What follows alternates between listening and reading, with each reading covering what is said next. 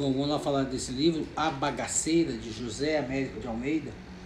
É um livro, eu acho que ele é do período da, da, da Semana de Arte Moderna, né, o modernismo brasileiro.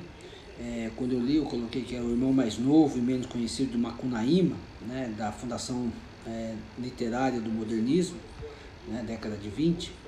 E eu reparei, eu percebi, notei que era uma impressionante narrativa cheia de adjetivos novos. Né?